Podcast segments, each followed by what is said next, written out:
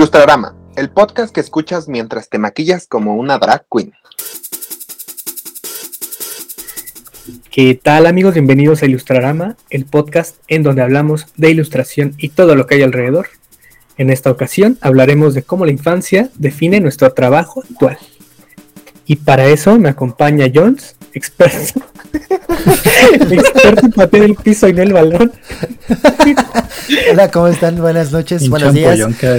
No, les decía que este que yo sí puedo presumir que fui niño de calle, o sea, no viví en la calle, sino me refiero a que me dejaban salir a jugar y me la podía pasar ahí pateando el piso toda todo el tiempo. Entonces, este. Ay, ¿cómo están? Disclaimer, yo no fui un vagabundo. Exactamente, sí, sí, sí. Bueno, eh, dentro de esta Drog, quien es maestro en perder tazos. Así es, muchachos. Engordé en puro embalde para aumentar la colección de mis amigos. Este, buenas noches a todos. Yo, no, Homie, quien es el que mete mano negra. He ahí la razón de por qué pierde sus tazos, he de decirlo. Ojalá no pierda la mano, quién sabe dónde la Yo que soy Paco, maestro en no jugar de a Davis. Y en llevarse su balón. y en esta ocasión nos acompaña Edo, el que pide lo segundo más feo en la cooperativa. No. Ay, es que es la mala suerte. ¿Qué tal, Edo? Pues bienvenido, bienvenido. Qué chido que andas por acá. Ay, muchas gracias. Yo, pues la verdad que estoy viviendo mi fantasía de actriz de Disney Channel, así con su varita y todo. Y pues nada, estoy feliz, emocionado, ansioso y pues muy nervioso también. Eso. Ah, tranqui, venga. Y bueno, pues para, para quien no sepa quién es Edo, eh, Ed, Ed y Edo, pero solo Edo está bien, es diseñador e ilustrador de la Ciudad de México, otaku desde los 13, coleccionista desde los 22 y niño elegido en el, en el Digimundo desde siempre. ¿Cómo? A ver, Digi evoluciona. No, hombre, no. Todavía no llega, lo peor de todo, la pubertad aún no me habla. Eh, pues bueno, qué, qué gustazo, Y eh, ahora sí, pasemos a lo que sigue, que son las recomendaciones de la semana. Y empecemos con la recomendación de Ilustrarama, que en esta ocasión le toca al buen Jones. Abogada Julka, abogada, Pues más o menos por ahí va la recomendación de, digo, no he visto la abogada Julka, que bueno, qué, qué nombre de verdad.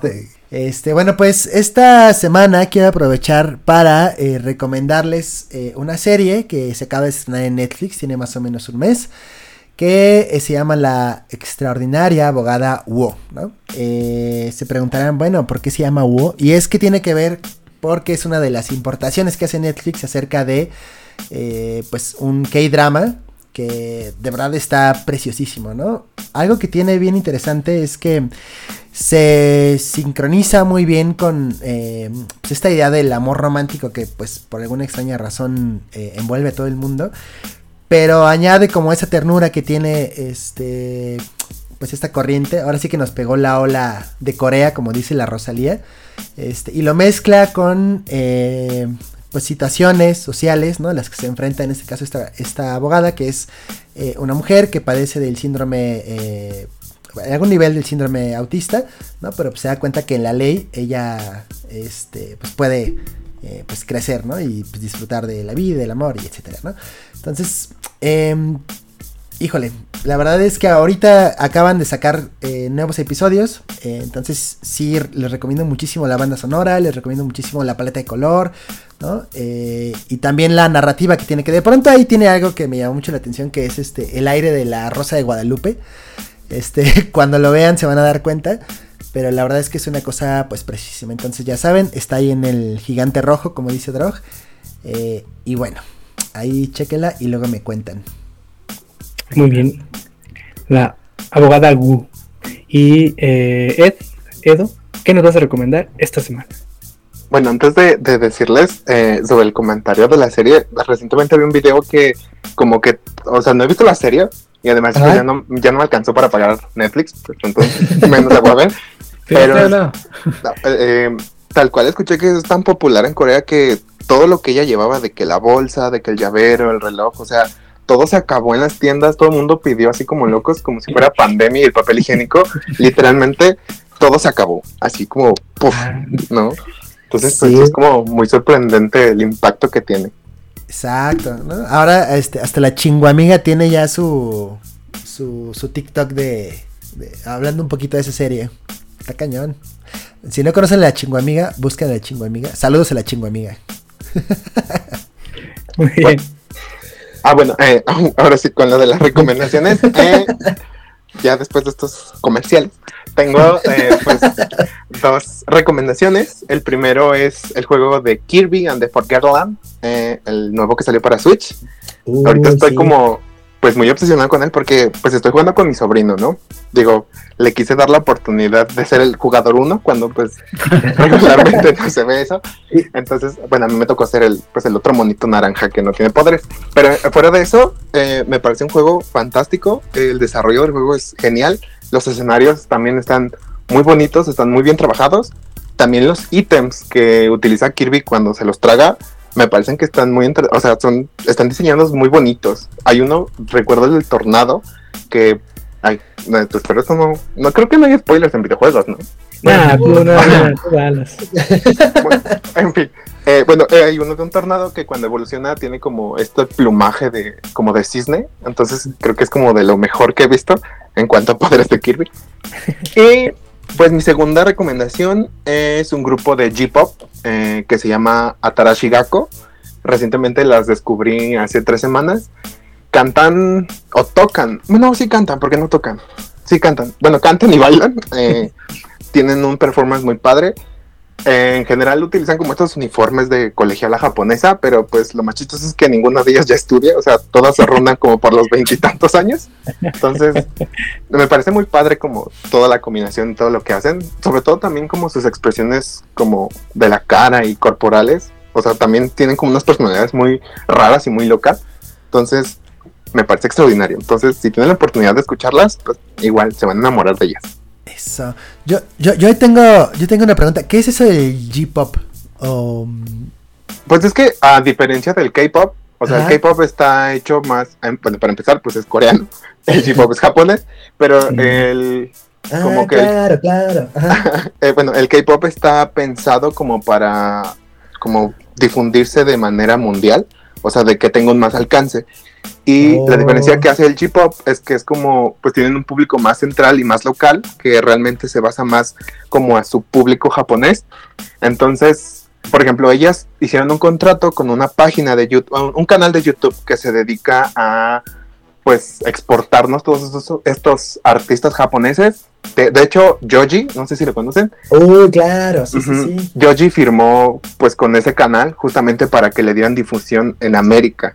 O sea, es más, se llama 88 Ring el canal y pues ahí difunden muchos artistas pues asiáticos, no solo este pues japoneses, sino también tailandeses, también este coreanos, que son más como underground se puede decir. Ajá, Entonces, este, pues ellas saltaron como para decir de que pues no nos vamos a quedar con su público local, vamos a pues conquistar las Américas. Y pues creo que lo están haciendo bien. La verdad es que no tengo idea de hace cuánto pues salió su banda y todo eso, porque digo, los acabo de escuchar hace tres semanas, pero me parece increíble. O sea, incluso sus videos, sus visuales son, pues están muy geniales, tienen buenas coreografías, sobre todo la que es como la cantante principal, creo que es muy graciosa. He visto como entrevistas o como preguntas y respuestas que les hacen al, al grupo en general y como que ella es muy, muy, muy chistosa. Me recuerda mucho a una compañera que tenía en la universidad que era igualita a ella. Entonces, este, pues sí, a lo mejor por eso me gusta mucho, ¿no? La, famili- la familiaridad. Ajá. Porque, o sea, literalmente el mismo corte y los mismos lentes, misma estatura, o sea, es como, qué extraño. Choque de mundos. Saludos, saludos, saludos a la compañera. Muy bien, Edo. No, porque ya no le hablo. Ah, Ah, entonces no, retiramos los saludos. Sí. bueno, pa- pasemos a lo que sigue y es el ilustrador de la semana. Eso, ahora sí, venga el pianito.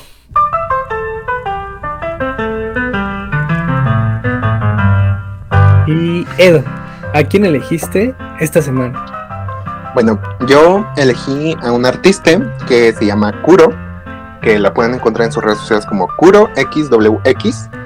Y pues es un artista que ilustra y que también tatúa.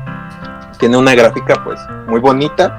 En general, no, um, no quiero decir que se parecen o que hay mucha resemblanza a lo que yo hago, pero en general me llena mucho como de inspiración y literalmente todo lo que veo que hace él- ella, perdón, em, como que me llena, ¿saben? Como esta pila que tienes de creatividad cuando uno se siente vacío, creo que es principalmente uno de mis inspiraciones muy grandes. Em, pues tiene toda esta gráfica como japonesa también, pero no como de la viejita, como- bueno, no viejita, sino más como de la tradicional, como no, no es eso, sino es más como esta gráfica como actual, como si, si compraras como unos dulces o unas gomitas japonesas y literalmente el monito que sale ahí, Una Es- maquetita. ajá, igual, o sea, es- eh, además de que también hace como muchos como fanarts de como de anime, de mangas, tiene de Kirby, que ahorita estoy como muy obsesionada con eso, entonces me parece increíble todo lo que hace. Que le estoy echando un ojo y sí, o sea, es, es, esa- es esa ilustración que es como muy agradable a la vista, o sea, que Claro, lo puedes llevar en cualquier lugar, o sea, en una playera, en un sticker, en un llavero, ¿no? En un tatuaje, oye, pues. Justo eso. Yo, sí, sí, yo sí. estoy ahor- yo voy a ahorrar para irme a tatuar. Está bien chida. Y, y fíjate, eh, es bien curioso porque el estilo shinchanero, ¿no? O sea, es súper básico, pero no manches, o sea, de pronto un día te sientas y dices, a ver, voy a echarme algo de ese estilo y la neta es que no te sale. O sea, está muy cabrón y la neta lo hace muy bien. Lo hace muy chido. Ahí échense un, un rol. Muy bien. Muy bien, muy bien.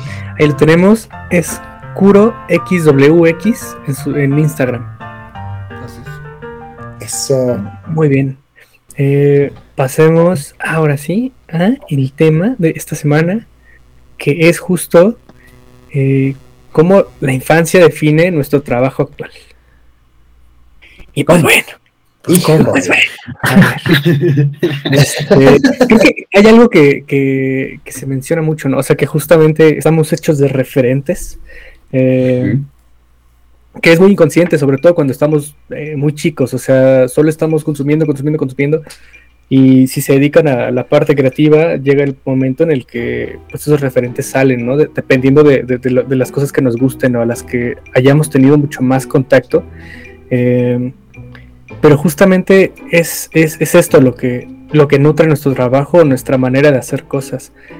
Que justo analizando cómo estábamos estructurando el tema para este capítulo, me, me, me empezaba a surgir esta, esta, esta cuestión de por qué tiene tanto impacto eh, lo que consumimos cuando somos niños en el, en el cómo lo referenciamos en nuestro trabajo, a veces inconscientemente, y es porque eh, siempre lo dicen, ¿no? Cuando eres niño estás muy abierto a creer en la fantasía de lo que estás eh, viendo, de lo que estás jugando, de lo que estás experimentando.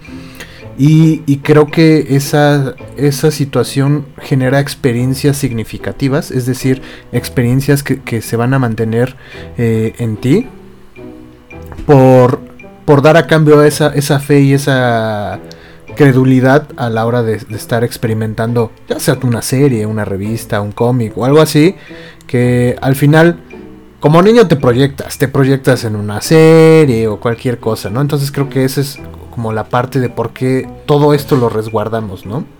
Que también tiene mucho sentido lo que. Ah, puta madre, pinches cuetas de la verga. Cierro la ventana. Ahí está el blooper. ¿Quién te manda a vivir en una iglesia, joven?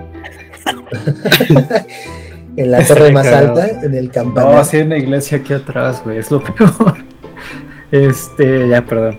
Mm, sí, que tiene mucho sentido lo que dices también, porque sumado a lo que mencionas, Drog, la realidad es que también tienes muy pocas barreras para decir que algo te gusta, ¿no? O sea, incluso, no, esta tontería el, el cliché, ¿no? Ro- rosa para las niñas y azul para los niños no existe. Y de pronto hay niños que dicen, "Pues, me late un chingo el rosa, amigos.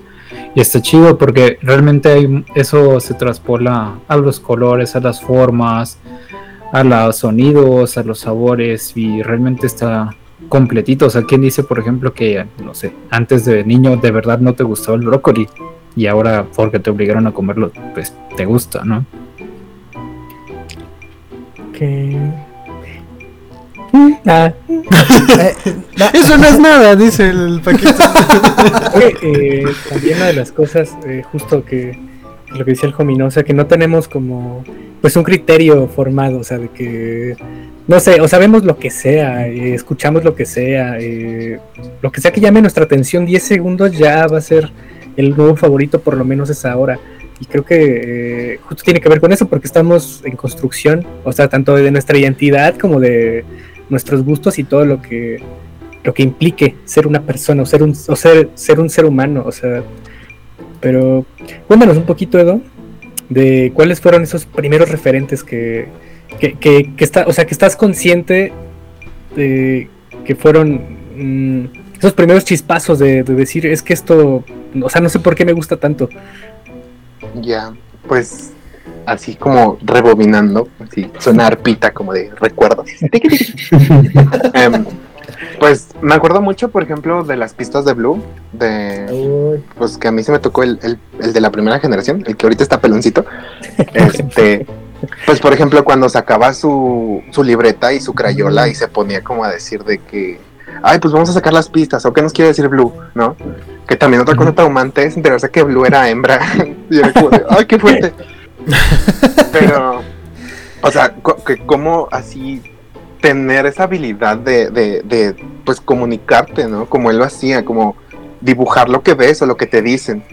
Como que ese fue, siento yo, un, un parteaguas de que fue mi primera curiosidad. También sobre todo como, sí, eh, como que el- el- se puede decir que ese escenario o pues la pantalla verde que usaban, no sé qué era, que era como todo muy 2D, como, como si literalmente él estuviera caminando sobre algo de foamy que hizo, ¿no?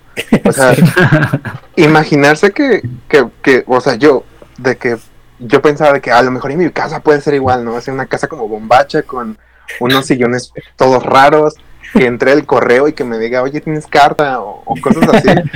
Pues, creo que desde ahí uno empieza como a avivar realmente la curiosidad de, de creer en esta fantasía, ¿no? Que siento yo, lo, lo padre que tienen los niños es pues esta parte de que se creen todo, que a veces suena malo porque es como de, qué mal plan, pero en general ver todo, escuchar todo, creer todo, pues es eso, el, el formarlos con que no, no todo en la vida tiene que ser tan triste o tan real como cuando te vas dando cuenta cuando creces y trabajas y tienes que pagarle al Mm. SAT y pues todo ese tipo de cosas horrendas que nadie te dice. Entonces, es algo que extraño mucho de niño, como de Ah, creer que las cosas así existían, ¿no? Sí, como este pedo de la, de la- de la inocencia, de, de justo, o sea, de no saber, eh, de no tienes más Ajá. que lo que está enfrente, o sea, y eso está, eso está bien, o sea, es como, eh, digo, que, que de adultos igual, no sé, a mí me pasa con los videojuegos, o sea, si estoy jugando, el resto del mundo ya no existe, por lo menos esas dos horas, ¿no?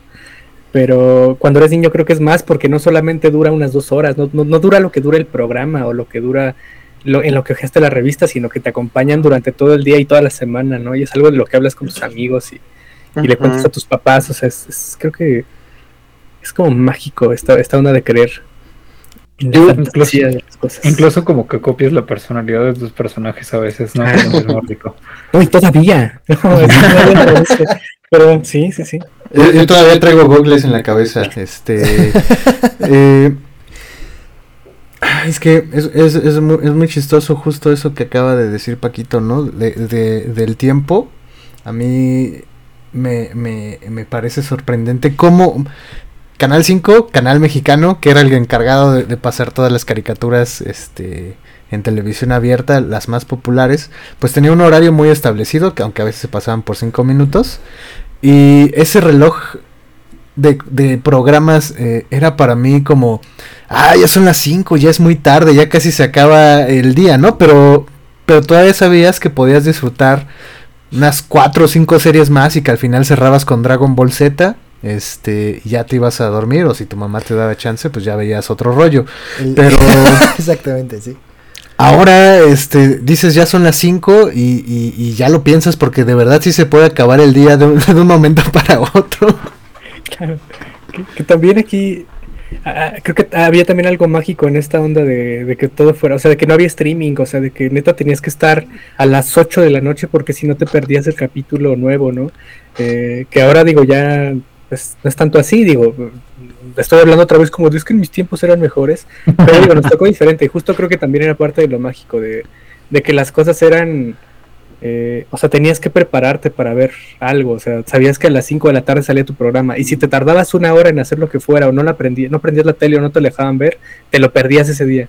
Y, y creo que... Eh, Exacto. era también parte de la magia, como... Que, que acabas de dar un dato interesante porque creo que eh, parte del por qué atesoramos tantas cosas y por qué las valoramos mucho es eso, ¿no? Porque al final hiciste una inversión de niño, una inversión de tiempo. Sí, yo podría haber sido un niño de 8 años, pero yo era comprometido, mira, o sea, estaba todos los días.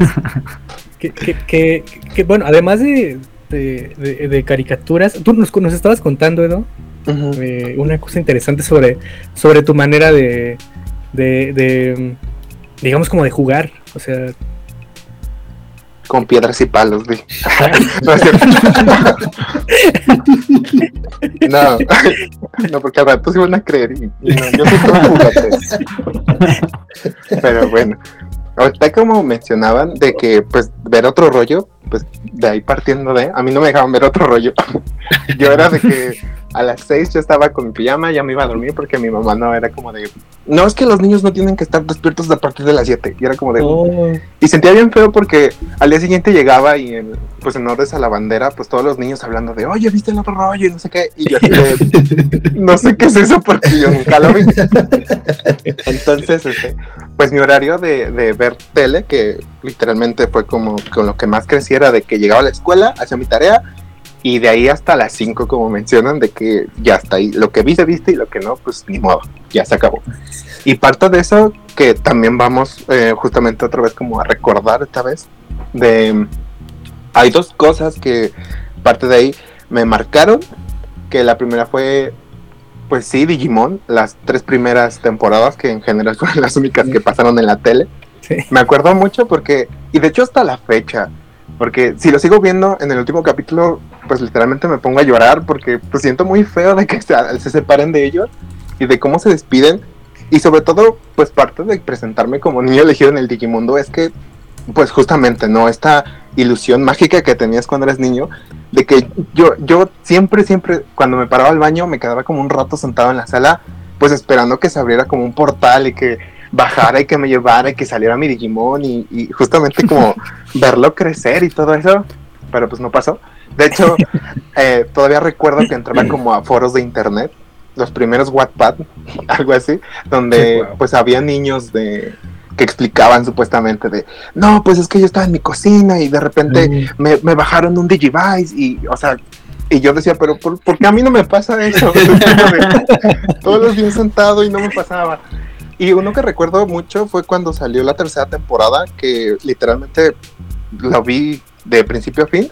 Me puse a llorar al final, pero así feo, feo, de que parecía que habían matado a mi perro. Y yo así de, no, es que ¿por qué se fue? ¿Por qué? Y me acuerdo que ese mismo día, pues mi mamá me dijo, no, pues vamos a ir al súper. Y yo dije, no, es que estoy llorando. Y es como, no, me- no me importa. Y yo en el súper llorando así como, no, es que no es justo, no, todo no lo puede superar. Y literal como que la gente viéndonos como de, "Mm, ya le pegó a su mamá o ya, ya hizo algo Ya, malo, ¿no? no le quise comprar y yo dije, ay no. Entonces, pues parte de eso como que se quedó muy marcado. Sobre todo el hecho de que, no digo que fue criado por la tele, pero pues sí fue un sustituto como para que mi mamá no se rara tanto de mí, como decir de, vete a ver la tele y no me estés molestando. Entonces, yo era de que todo lo que había, todo lo que quería tener, todo, o sea, literalmente la tele sí fue como mi compañero de, de estar ahí y ver Mm. todo, ¿no? Que parte a lo segundo de, que es justamente eh, con lo principal, siento yo, que es con lo que me baso mucho, si no sé si recuerdan o si vieron Yu-Gi-Oh! la primera temporada, eh, cuando Pegasus está peleando con Kaiba, me parece, fue cuando sacó su mazo de, pues, del mundo de caricaturas. La primera vez que vi ese libro, literalmente así, todo animado, que salía y salían caricaturas, así a pelear y monstruos todos raros y muy bonitos, fue la primera vez que dije, "Eh, es que eso es lo mejor que existe en la vida. Y, parte de eso, de querer como, siento yo que formara un parte de mi estilo o un pequeño parte de mi estilo, fue ver justamente cómo estaba caracterizado pues todo lo que Pegasus creaba, ¿no? O sea, ver a la maga oscura en su versión Toon y que no era seria ni se veía como muy sexualizada, sino era más como chiquitita y chistosa y que te pegaba con su bastón y todo eso. Entonces era como de, pues muy increíble, la verdad. Siento yo que literalmente ese fue el mayor detonante que, que tuvo como decir, es que yo también quiero que de, de, de mis cartas salga todo eso y, y- y así en general, que también va por parte del coleccionismo, que Claro. eh, también fue algo que me marcó mucho, porque ah, digo, va a parecer que estoy conspirando contra mi mamá y de que me odiaba. Pues la verdad es que no. O sea, mis padres pues fueron muy estrictos en cuanto a como la educación que me dieron a mí y a mi hermana. Entonces, ellos lejos de preferir que nosotros saliéramos a la calle o que jugáramos con otros, este, pues con los niños de la colonia, ¿no? Cuando ellos jugaban como Que patearan el piso. Ajá. Yo era como de, de que no, tú te quedas aquí a estudiar y todo eso, ¿no? Entonces, eh, pues muchas de esas cosas fue de que no, no consumiera casi lo mismo que los niños consumían en esa edad. Claro. Entonces, eh, parte de eso mi mamá era de que era cumplir más un capricho que bien era como para centrarme en, en, pues no en distraerme en esas cosas, ¿no? Como del mundo de las drogas y ese tipo de cosas. Entonces, este, me acuerdo mucho que justamente por esta ola de, pues de estar muy emocionada con Yu-Gi-Oh, pues eh, pasábamos por una calle del centro y estos puestecitos que estaban en el piso, pues vendían como una plantilla de cartas así de que tú llegabas y cortabas y yo de, ay mamá, cómprame eso. Porque pues eh, no nos alcanzaba para que comprar las originales, ¿verdad? Entonces yo dije a mi mamá, cómprame mi plantilla de cartas. Y me acuerdo esa vez todas, yo me, me senté y las empecé a cortar, todas chuecas, porque pues no sabía cortar. Pero yo me sentía la persona más volada porque decía, o sea, literal, soy Yugi y ahorita me voy a abrir en un portal y me va a salir otra personalidad y, y voy a jugar y todo eso, ¿no?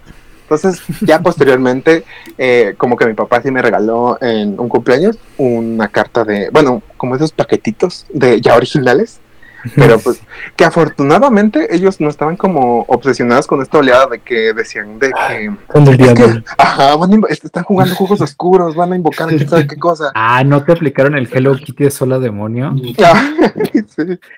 Chale. Era el Vecna de ese entonces, ¿no? Igual que Pokémon. O sea, Ah, sí. que también. ah, Que dato, dato curioso, la temporada 1 de Pokémon está en Netflix, por si la quieren ver. Pero, bueno. Se, aca- se acaba el dato curioso. También que, que, ge- que generaba como epilepsias, ¿no? Un capítulo de Porygon que brillaba así. Sí. Que hasta Sí, hay una parodia pues, de de los hecho, Simpsons. De hecho, acá censuraron el capítulo en donde. Censuraron como dos capítulos. No recuerdo si el de Porygon también. Pero también había otro en donde el tipo del equipo Rocket. ¿Cómo se llama? James. James. James. James. Se, se, se viste de mujer. Eh, Aquí no lo pasaron. Solo estaba en YouTube. Pero sí, o sea. Que ese es otro tema también bien, bien complejo, ¿no? Como la censura en, esos, en ese momento. Que, que fíjense que hablando de Yu-Gi-Oh! eh, yo también pasé por, por, la misma situación que, que Edo. Creo que es esa situación justo en donde tienes una caricatura que te gusta mucho porque le crees, porque estás dispuesto a invertirle tiempo. eh, te metes en ese mundo y te clavas y te gusta. Te, eh, eh, no sé por qué a los morros nos, nos gusta tanto. Sí, este, puras mamadas. Obsesionas, ¿no? Co- cosas bien edgys, ¿no? Pero cosas bien edgys porque este Yugi era bien edgy, la neta. Acá en la segunda temporada se, se dejaba su chaqueta así como si fuera capa y decías, ah, está bien, bien tronado el Yugi, ¿no? Pero El Brock Es- comiendo con su capitán, güey. sí, yo, yo también lo hice, güey, o sea, por- porque nos gusta lo edgy. Pero es muy curioso cómo de repente la magia de lo que estás viendo en la televisión y que lo quieres, pues obviamente la mercadotecnia es, es mágica y, y está ese producto en la vida real. ¿Querías jugar Beyblade? Ahí está tu Beyblade. ¿Querías jugar Yu-Gi-Oh? Ahí hay cartitas de Yu-Gi-Oh. ¿Querías Pokémon? Pues no tal cual como monstruos, pero sí hay figuritas con las cuales puedes jugar. ¿no? Sí, y esa. Perdón, te interrumpí. No, dale, dale, dale. O sea, es que me llama mucho la atención porque en algún momento platicábamos sobre el product placement, ¿no? O sea, que se generó como una estrategia desde He-Man para vender muñequitos, ¿no? Y luego parece que Nintendo, ¿no? Y todas estas otras eh, franquicias enormes, pues como que dijeron, bueno, oye, pero a ver si hacemos una serie, una caricatura, y luego tenemos como colectibles, ¿no? O tenemos como algunos elementos que podamos nosotros integrar a este universo para que los niños se puedan sentir como parte de ese mundo, pues vamos a venderlos, ¿no? Y que, y, es un poco como lo que surgió de nuevo ahora con Pokémon, ¿no? En esta cultura, este, pues asiática ¿no? Y luego vimos lo mismo con Yu-Gi-Oh, ¿no? Que fueron también estas cartas, ¿no? Que de alguna otra manera servían como una interfaz para conectar con ese mundo mágico. Y luego tuvimos Beyblade, ¿no? Que también ahora ya no eran cartas ni monstruos, sino ahora eran trompos, ¿no? Y entonces como de pronto, ajá, trompos monstruos. Y como de pronto eso también empezó a surgir como algo, ya no como un coleccionable, ya no como un juguete, sino como un portal o una interfaz que te llevaba a un mundo en donde ya no era eh, lo que estaba en la tele, sino que era tu propio mundo, porque pues también le podías partir su madre al otro güey con tu trompo, ¿no? Porque había las dinámicas para hacerlo y eso como que también iba construyendo no solamente la eh, como, como, como esta identidad, ¿no? Del personaje, decir, ah, yo quiero ser Ash, ¿no? No, eras tú, pero ahora con estos, este, pues, eh, artilugios, ¿no? Que te permitían pues también construirte, ¿no? Y eso yo creo que lo sabían perfecto, así, diseñadores de experiencia, ¿cuál este Disney? Ahí estaban, ¿no? Claro, que, que, que está, estaba cabrón, o sea, el justo cómo podían colocar ciertos productos o ciertos aditamentos, que también creo que era tu curioso, si no estoy mal, es que, es que estaba viendo al Mad Hunter hace como dos días, de un tipo que tenía la colección completa así de tazos, y creo que los tazos son mexicanos, y se popularizaron no solo aquí, sino en Estados Unidos y en Europa, entonces, eh, pero que justamente en esta parte, en, la, en, la, en cómo se podía capitalizar eh, esa, esa nueva, bueno, esa relación que, que, las caricaturas o los productos tenían con, con los niños, ¿no? Ah. Que, digo, esa es la parte como bien capitalista y bien fría, ¿no? Pero, pero o sea, por otro es lado que, también está... Es que, es que sí nos tocó, bueno, no, sí, nos tocó una época bien chistosa porque pues, si les preguntas a tus papás o a nuestros papás si veían caricaturas te van a decir que sí, ¿no? O sea, un, no sé, una Heidi o un Remy, por ejemplo, ¿no? Pero pues en esa época no es como que fueras a la tienda y ah, no manches, un juguete de Remy. Sí, no había, güey. O sea, ah, exactamente. Aquí, o sea, como, como dice Edo, aunque no tuvieras toda la lana del mundo, tus papás no tuvieran la lana del mundo, había tazos, ¿no? Cinco, sí. bueno, tres varitas la bolsa de, de papitas y ya. ¿Qué, qué? Bueno, por ahí dicen que es solamente la leyenda de que el quien generó los tazos fue diseñador regresado de Ledinbag. Por ahí, ¿Sí? ¿Sí? sí, ahí está el chisme. ¿eh? Quieren chisme, ¿no? Y que por ahí tenían ahí arrumbados pedazos de. ¿Cómo se llama ese plástico? ¿Te acuerdas? Con lo que casi. ¿Estireno? De estireno. Y dijeron, oye, pues a ver, ármate algo con esto, ¿no? Que tenemos un chingo. Y ya de pronto ese dude dijo, ah, pues mira, vamos a hacer esto. Y pues, la verdad es que la solución pues tampoco fue la mejor porque pues contaminación, ¿no? Y sobre todo la forma, que fue circular, pues también dejó muchísima merma de plástico. Entonces, señor diseñador de Ledimba que no consideró eso, tache, así manazo. Ah, ya viene que, que, que, que, acá un, una de las cosas que, que mencionaba también Edo, que es esta parte de, por ejemplo, a él le tocó que no podía comprar un mazo original de cartas de Yu-Gi-Oh porque carísimos, entonces comprabas como esta parte. Pasaba también con los videojuegos o con, uh -huh. o con algunas caricaturas. Por ejemplo, yo me acuerdo que eh, justo en este tono en donde les decía que era como bien mágico encontrar tu caricatura favorita en, a las 5 de la tarde, era el doble o el triple cuando ibas a casa de tu tío a ver Cartoon Network, porque él sí pagaba cable, y encontrabas en Cartoon Network el capítulo tu capítulo favorito de una serie que has visto bien poquitas veces porque no pasa en tele abierta, ¿no? Eh, a mí me pasaba, por ejemplo, con algunas, algunos cartoons del 2004, 2005, como Mansión Foster y así, que yo no tenía cable, pero mi tío sí, entonces cuando iba era mucha suerte si, si justo en esas dos horas me prestaba su tele y yo podía ver la caricatura que, que, pasaba con los videojuegos, este Club Nintendo, o sea, o revistas que te encontrabas por ahí veías cuadros de un videojuego que no conoces, pero lo veías y decías, yo quiero jugar esa madre, no sé de qué trata, pero tampoco tengo play, pero quiero jugar, ¿no? que, que, que es, es, esta como estos referentes satelitales que te llegan, no sé, o sea, que ni siquiera te llegan directamente, que el Rock lo comentaba antes de que empezáramos a grabar pero que de alguna manera acrecentan también tu, tu, tus referentes y te hacen eh, incluso te estás en inventarte una historia en la cabeza sobre de, qué se podría tratar ese videojuego. O son los niños que te, que te hacen este te, te crean el hype, los niños crean el hype cuando ibas a la escuela y, y- y no tenías este Super Nintendo. Ajá, los niños eran los Orson Welles de, de- de las cosas que no podías consumir. No, sí les llegó su Digimon. Ay, que no le creen al de Wattpad, qué grosero. Era homie, era homie. Él ni había nacido. El, el niño influencer que decía que él vio a los Reyes Magos cuando le dejaron sus, sus, este, sus tarjetas en el arbolito, ¿no? Así, yo Que- lo que vi, el, yo lo el- vi. el que decía que Dragon Ball AF era real y que ya tenía él todos los capítulos en su casa.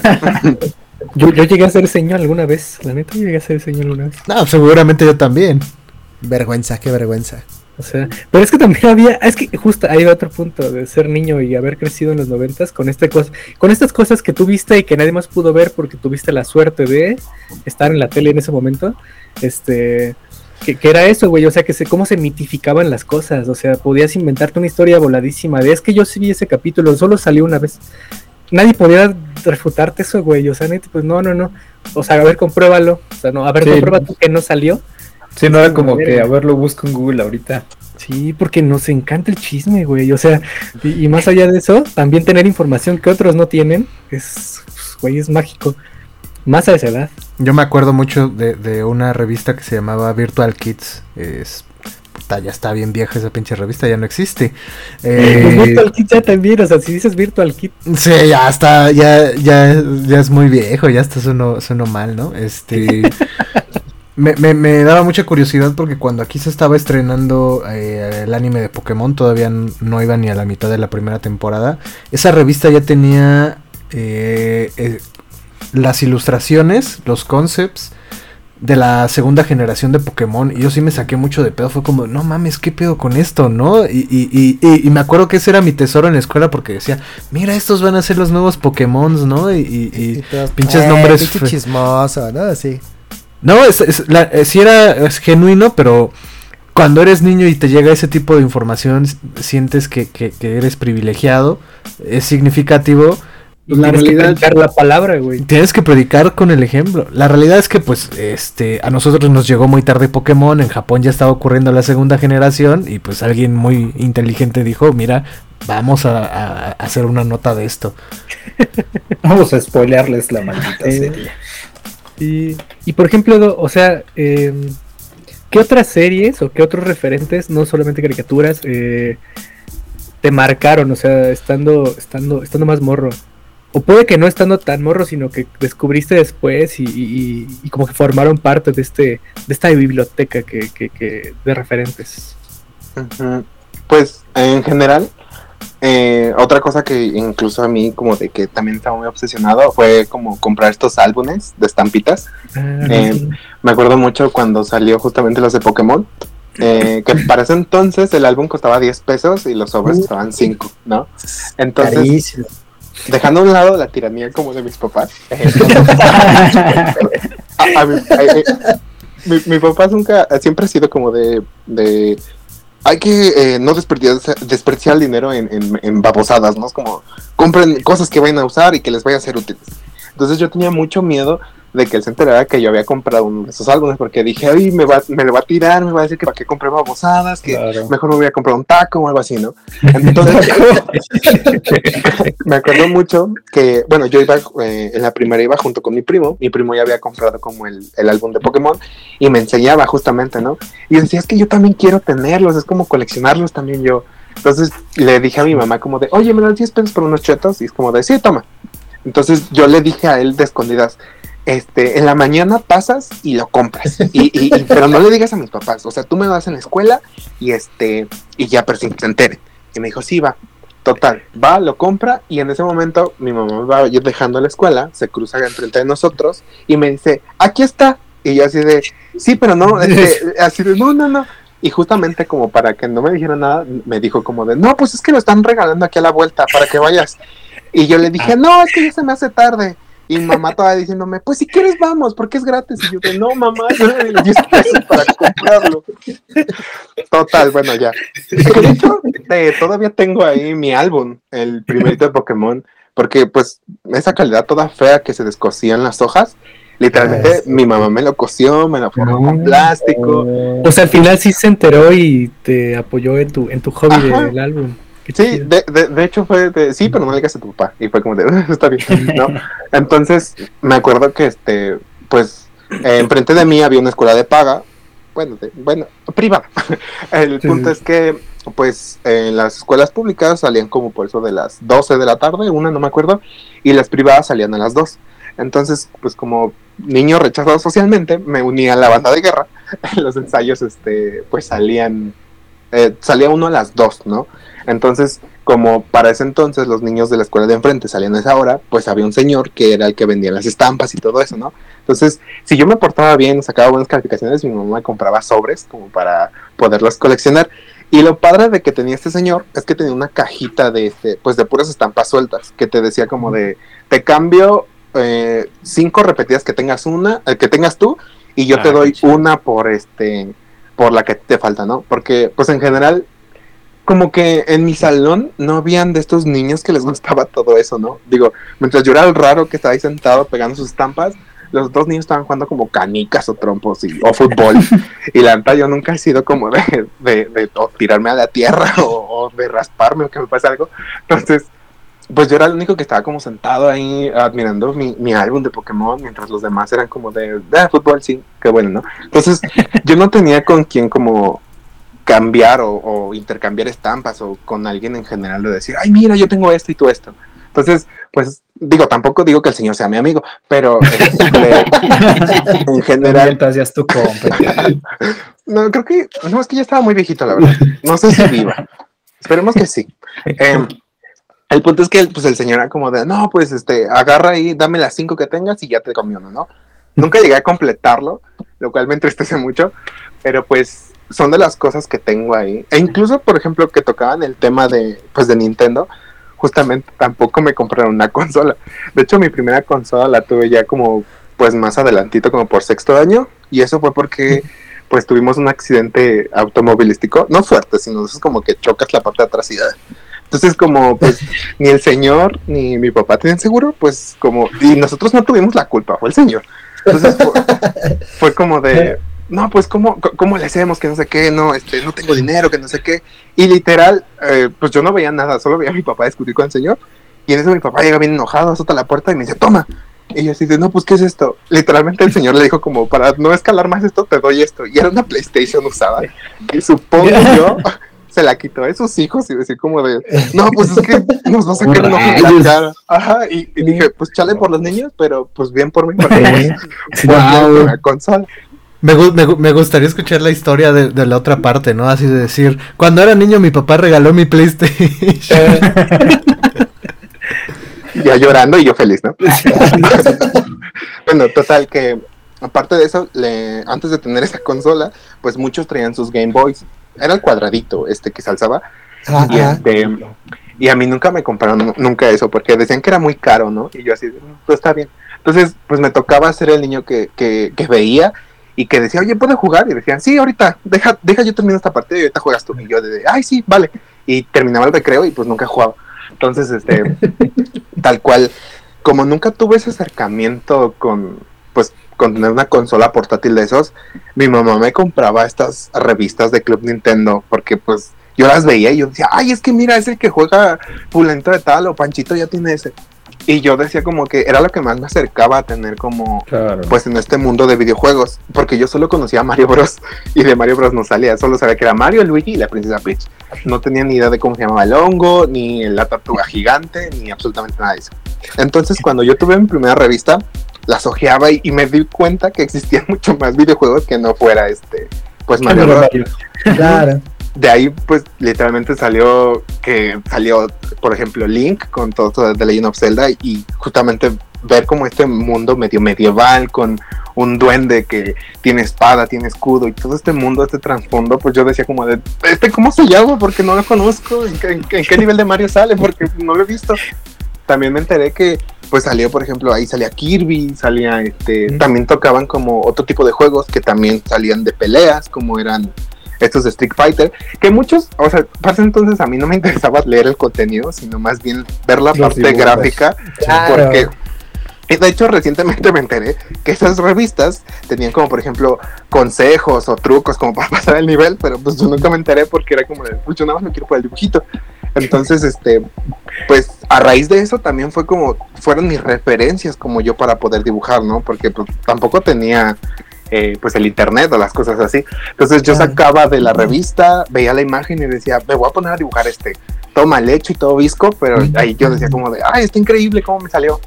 Y de hecho, pues justamente esas revistas fueron como que mi acercamiento a este mundo que tampoco pude tener en cuestión de videojuegos.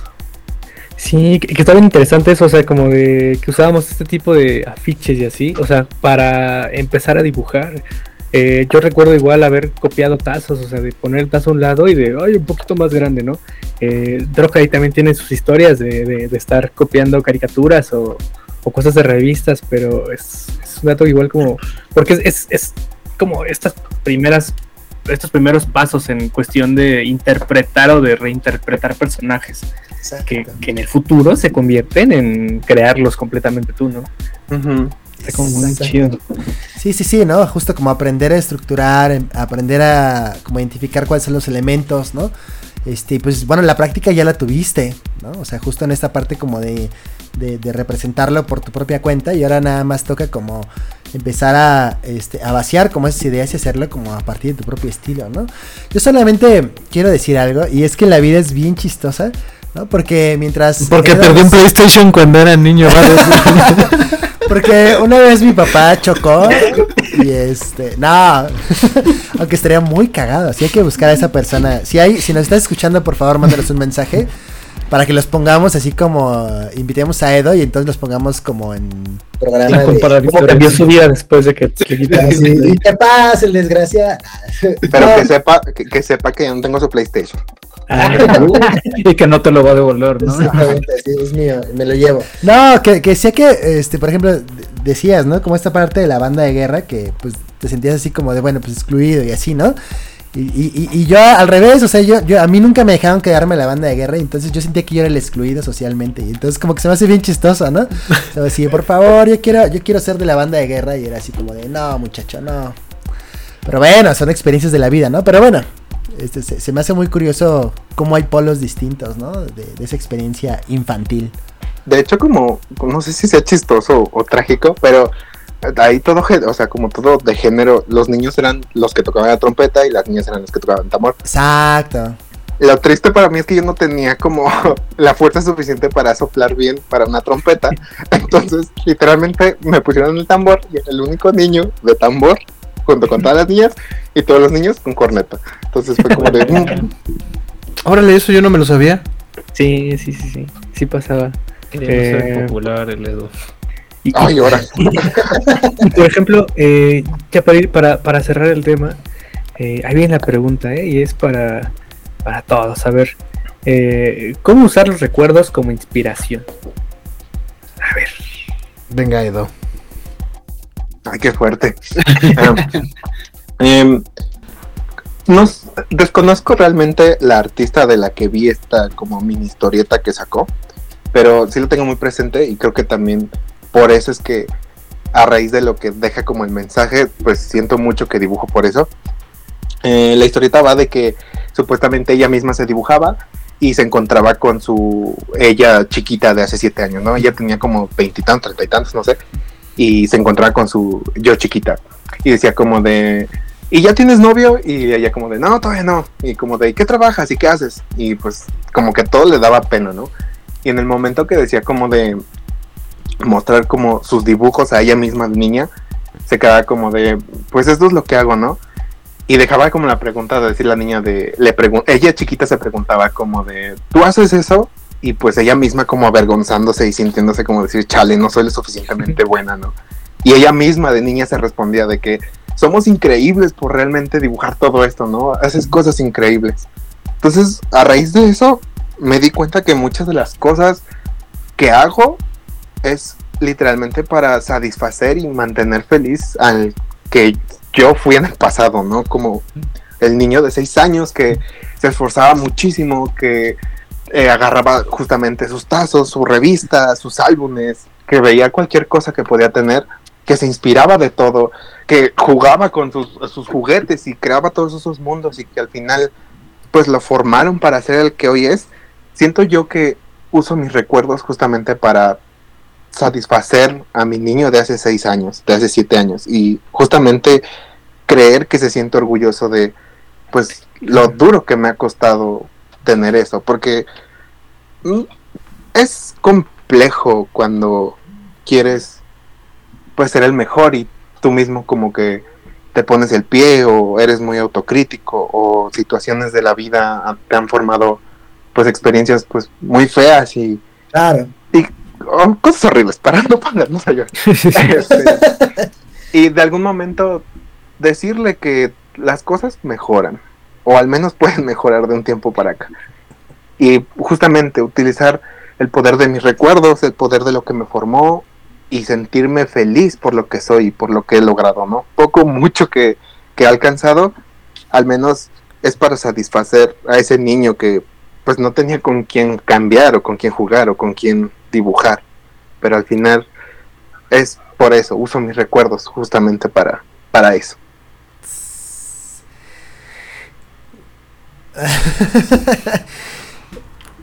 es, es- que justo es una gran reflexión. O sea, ya, ya no sé cómo puedo seguir después de eso. O sea, cómo puedo decir así como, no, pues es que, o sea, creo que justo está súper bonito. Súper bonito como poder eh, tener un diálogo, ¿no? Un encuentro con uno mismo, ¿no? Y, y- y escucharlo como de, de tu voz, de tus palabras, de tu experiencia, se me hace, o sea, como, no, no solamente como un ser, sino como una reflexión bien bonita, ¿no? Que creo que pues te agradezco mucho por compartir. O sea, creo que justo ah, pensaría uno, ¿no? Como tener esos recuerdos como parte de una experiencia práctica, ¿no? Para decir, ah, bueno, antes dibujaba así, ahora dibujo a- de esta manera y dibujo ahora mejor. Pero creo que justo, eh, pues leíste al clavo como en esa parte que de pronto uno no piensa tanto, ¿no? Que es, este, pues el lado, pues, pues, pues humano, ¿no? Que nos hace humanos. Entonces, pues gracias por eso. Estás, estuvo súper chido. No sé. Yo de hecho eh, creo que agre- agregaría así para cerrar que, que al final es muy curioso cómo, cómo estas referencias, estos guiños hacia eh, algo que, que muchos compartimos, pues precisamente eh, pues gustan a todos los niños que llevamos dentro, ¿no? Sobre todo tienes un estilo, estilo muy bonito y es curioso cómo como varios ilustradores a partir de estas referencias conectan con los niños de, de, muchas personas, ¿no? Como, como satisfacen no solo a su niño interior, sino al niño interior de muchas personas, ¿no? Y creo que eso está bastante lindo, como el saber usar los recuerdos como inspiración para inspirar este los recuerdos que tienen otras personas de sus infancias. Exacto. Wow. Cañón. Yo cerraría diciendo que, pues, uno nunca deja de ser niño, ¿no? O más bien no debería dejar de ser niño nunca, sobre todo por la curiosidad que deberíamos todos tener en mente. Nadie conoce todo, nadie conocerá nunca todo. Y este, y nada, como siempre les digo, creo que mientras más cosas tengan en la cabeza, más piezas tengan para construir, pues evidentemente mejor, van, van a ser mucho mejores ilustradores en el futuro y nada, deberíamos de ser más como los niños que se meten todo en la boca. Bueno, tal vez no meterse todo en la boca, pero aprender y, y ver de todo, ¿no? Ok, joven. Este. Maldición. Así este. Dios, no sé por qué te imaginé como así de ay, a ver a qué sabe esa pelusa. O sea, así como. Demonios. Bueno, pues eh, Paquito se fue, vino un ovni llamado C- C- CFE y ¡pum! se, se le chingó la su luz y se fue. Este, pues vámonos a la siguiente parte, Pues, eh, sí. que son los saludos de la semana.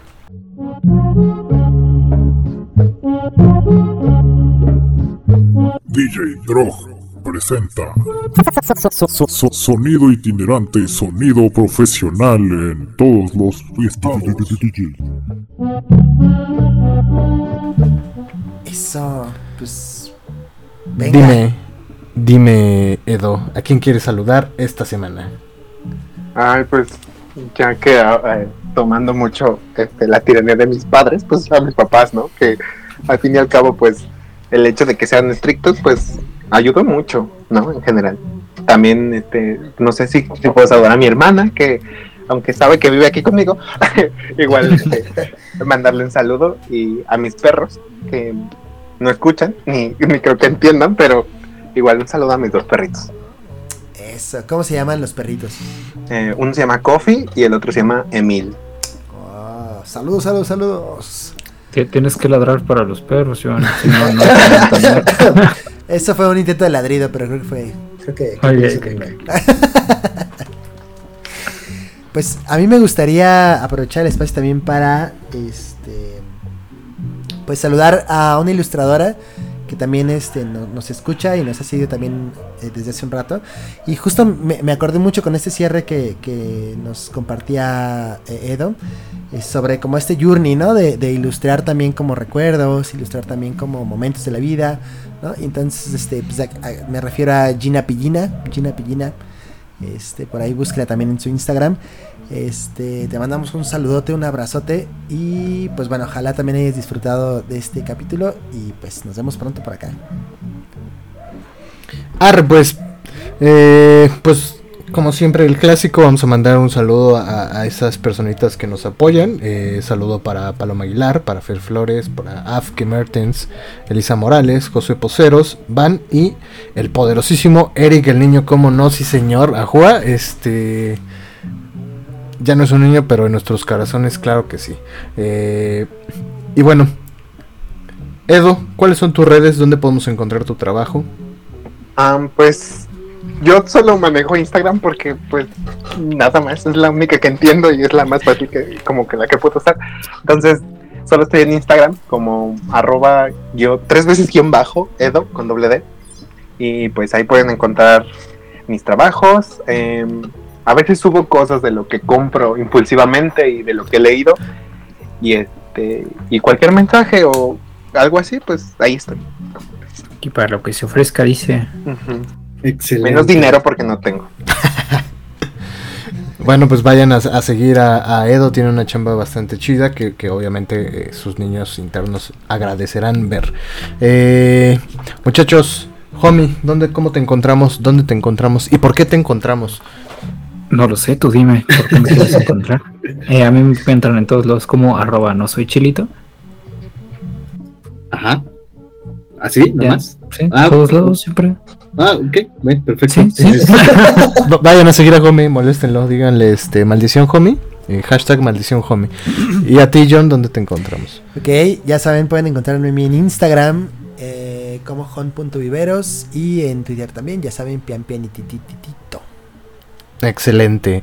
Eh, a nuestro desconectado Paquito lo pueden encontrar como... eh, ah, cabrón, ¿cómo estaba? Paco Como- Seoku. Paco Seoku en Instagram. Paco.